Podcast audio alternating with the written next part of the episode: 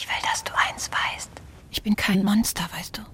Anatomie. Dieser Begriff im Titel des Films ist nicht zufällig gewählt. Das Konzept der Anatomie hat mit der Forensik zu tun, der Idee, Fakten so zu sezieren, dass am Ende eine gewisse Form der Objektivität, der Tatsachenwahrheit herauskommt. Ich sage nur, dass ich ihm gegenüber aufrichtig war. Aber als Sie ihn mit dieser Frau betrogen haben, waren Sie nicht mehr aufrichtig. Wieso? Anatomie d'un Chute, der vierte Film von Justine Trier, zeigt ebenfalls eine juristische Anatomie. Aber es geht hier nicht so sehr um die Sezierung der juristischen Spiele, sondern um eine Reflexion über die Moral hinter dieser Sezierung der Fakten. Zudem ist der Titel in der deutschen Übersetzung doppelsinniger als im Original. Chute heißt Sturz oder Absturz. Der Fall meint dieses ebenso wie den Kriminalfall oder den Gerichtsfall. Der hier verhandelte Fall scheint einfach zu liegen. Er wird von Anfang an erzählt. Eine hervorragende Sandra Hüller spielt eine erfolgreiche Schriftstellerin, die sich auf autobiografische Werke spezialisiert hat. Zu Beginn gibt sie ein Interview und erweist sich hier als kühle, kalkulierende, ein bisschen arrogante, jedenfalls sehr selbstbewusste Person. Sie lebt mit ihrem Ehemann, einem nicht erfolgreichen und daher frustrierten Schriftsteller zusammen, der seine Frustration aggressiv nach außen trägt. Beide haben einen kleinen Sohn, der einen Unfall hatte, der sein Sehvermögen stark beeinträchtigt hat. Kurz nach dem besagten Interview stürzt der Ehemann vom zweiten Stock des Hauses tödlich ab. Ein Unfall? Im Prinzip könnte es sich auch um Selbstmord handeln, aber es besteht ebenfalls die Hypothese eines Mordes durch die Ehefrau. Die Schriftstellerin wird unter Verdacht gestellt, angeklagt und muss sich vor Gericht verantworten.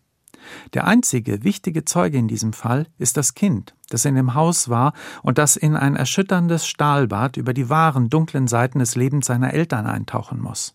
Obwohl sich etwa anderthalb Stunden des Films auf den Prozess konzentrieren, besteht der Clou von Regisseurin Justine Trier darin, das juristische Instrumentarium zu nutzen, um eine Anatomie des Paares in Rückblicken in einem Sinn zu vollziehen, der an Ingmar Bergmanns bürgerliche Introspektionsmelodramen und an seine Szenen einer Ehe erinnert. I mean, sometimes a couple is kind of a chaos and everybody is lost, no? And sometimes we fight together and sometimes we fight alone and sometimes we, we fight against each other. That happens. And Während des Gerichtsprozesses werden die Spannungen in der Ehe deutlich, die Eifersucht des Ehemanns, der seine eigene Mittelmäßigkeit im Werk der Frau wiedergespiegelt sieht. Der Sohn war immer dabei und hat alles gehört, aber nichts gewusst. Und im Prozess wird sich seine Unschuld und ihre Pervertierung als entscheidend erweisen. Dieser Film ist keine Suche nach der Wahrheit der Tatsachen, sondern eine Chronik der Geheimnisse der Ehe, aber auch eine Reflexion über den Schmerz, der mit der Erinnerung an dunkle Ereignisse verbunden ist, über den moralischen Schmerz, der damit verbunden ist, sich der Kälte der Justiz und der Ungewissheit der Zeugen zu unterwerfen. Anatomie d'un Chute ist ein sehr guter Film, exzellent abgestimmt und maßvoll, ein Film, der ebenso wie die hypothetischen Selbstfindungsromane der Protagonistin davon erzählt, wie sich die Realität in Fiktion verwandelt, in subjektive, perspektivische Deutungen.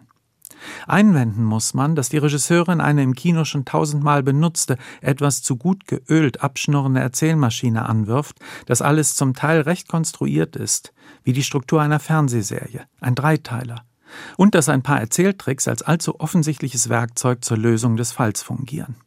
Anatomie eines Falls ist ein dramaturgisch sehr solides Produkt, das jedoch auf eine etwas akademische Art und Weise erzählt wird, in einer Länge, die mit zweieinhalb Stunden vielleicht etwas zu lang ist, für die erzählerische Substanz, die es enthält.